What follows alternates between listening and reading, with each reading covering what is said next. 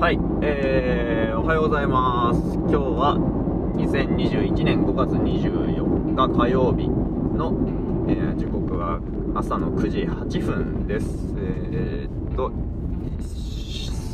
出勤、出勤のため、車を運転しております。えー久しぶりの出社です。えー、っと、今日はあの、僕の、えーと、この番組の中で一番今んとこ面白いと思っている、わかるとは何かみたいな話に、もう一個追加していこうかなと思うんですけど、えっ、と、まあ、簡単に今までの話をまとめると、えー、わかるっていうのは何かと何かの概念を分離できた、分けることができたっていうのがわかる。で、ラベリングできるっていうのはつまり、えっと、これは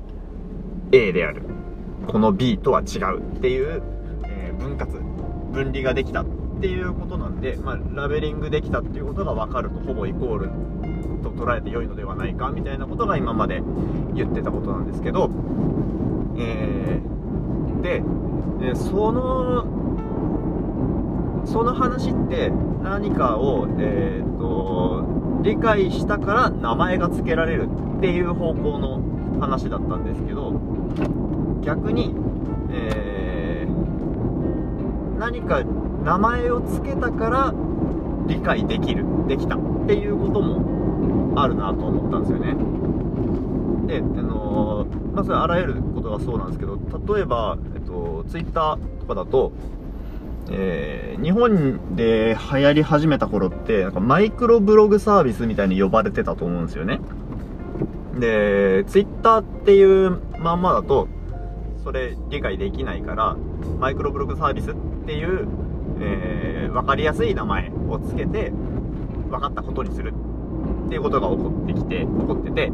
で、えっと、そのマイクロブログサービスっていうのは、なんかもう、もはや、そう呼ぶには、ちょっとツイッターは、なんかいろんなものを含んでいるぞ、実はっていうことがだんだん分かってきて、あんまり今マイクロブログって呼ばないと思うんですけど、うんと、まあ、じゃあ何なのかっていうと、情報発信のプラットフォームだったり、なんかそのね、ブランディングの面から捉える人もいるし、コミュニケーションの面から捉える人もいるし、なんかもう、うんと最初、マイクロブログっつって、名前を付けて、ラベリングして、分かったことにしてたやつが、どんどん、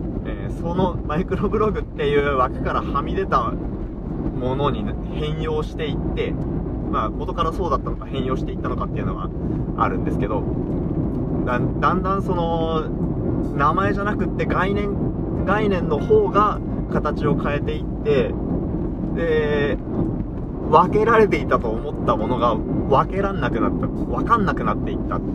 ていうことが起こったと思うんですよね。で、もう、今、僕の理解ではもう、もはやツイッターはツイッターであるみたいな、その、ツイッターという概念であるみたいな捉え方をしてるんですけど、うん。で、あのーなんだっけ、そうそう、えっ、と、映画っていうものにも似たようなことを感じてて、そのね、映画っていうのは、まあ、その歴史的にね、映画と呼ばれる前に、何と呼ばれてたかみたいなの多分いろいろあって、そのツイッターの捉え方が変わってきた、捉え直し、概念の捉え直しみたいなことは、歴史上何回も起こってると思うんですけど、えっ、と、映画って、さらにちょっと分解していくと、えースクリーンに投影される映像と音声と、まあ、えっと、映画館によっては振動とか、なんか、いろいろその人間の五感に働きかけるものを、えっと、まとめた上映形態。だと思うんですけど、で、だけど、その、その体験に映画っていう名前が付けられることで、これは、えー、映像なんだ。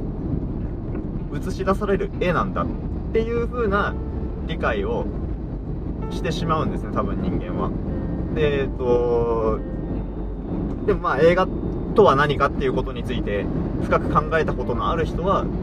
いや、それだけじゃなくっていろんなものを持ってるんだよみたいなことがわかるんだけど、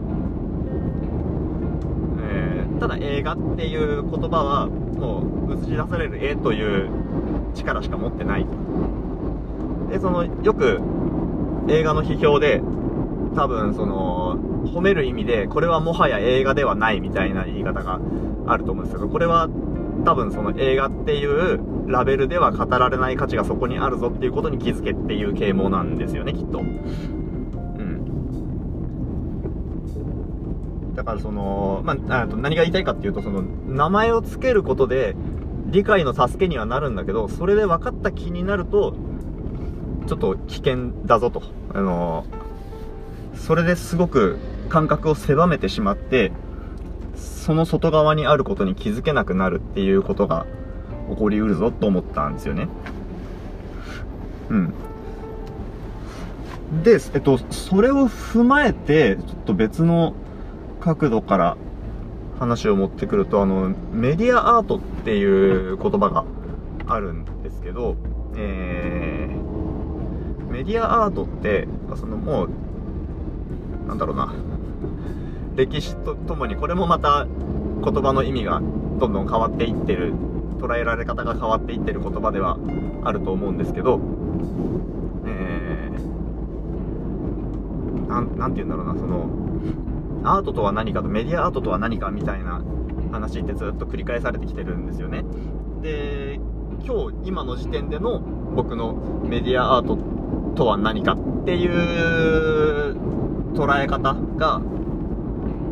この話からちょっと作れる気がしたので今その話に行こうとしてるんですがえー、っと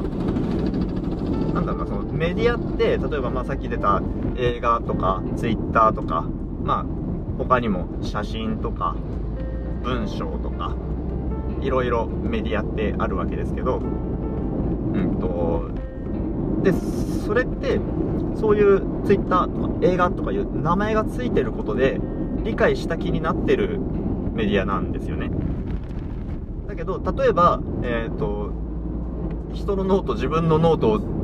を電極でつないでその感覚を共有するみたいなことをやった時にその体験には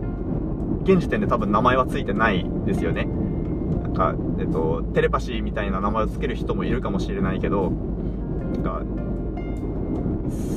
そうその体験には多分ちゃんとそれを表す言葉っていうのは多分まだついてないと思うんです。でえっ、ー、と何が言いたいかというとそその名前がついてない体験って分かんないんですよね。分けられない名前が付けられないイコール分けられないつまり分かんないなんですよ。だからえー、っとうん。でだからというかえー、っ と難しいな。えー、っとそのメディアメディアを使ったアート表現っていうのがメディアアートみたいな捉え方が多分あって、まあそれはそれで正しいとは思うんですけど、現時点で僕はその、えっ、と、メディアっていう、なんか手段に使われる、えっと、人に何かを伝えるためにの手段として使われるものを分かった気になっている時に、えー、その境界をぼかすというか、そのラベリングされた概念の方をちょっと溶かす。っていうことをやる。もしくは、えー、まだ名前のついていないメディア、表現手段を、えー、扱う、見せる。っていうことがメディアアートがやっていることなのではないかなと思ったんですよね。えー、わかるのかな、これは。いや、これ収集つかんな。ちょっと一旦これで終わってまたなんか考えたら話します。はい。それでは。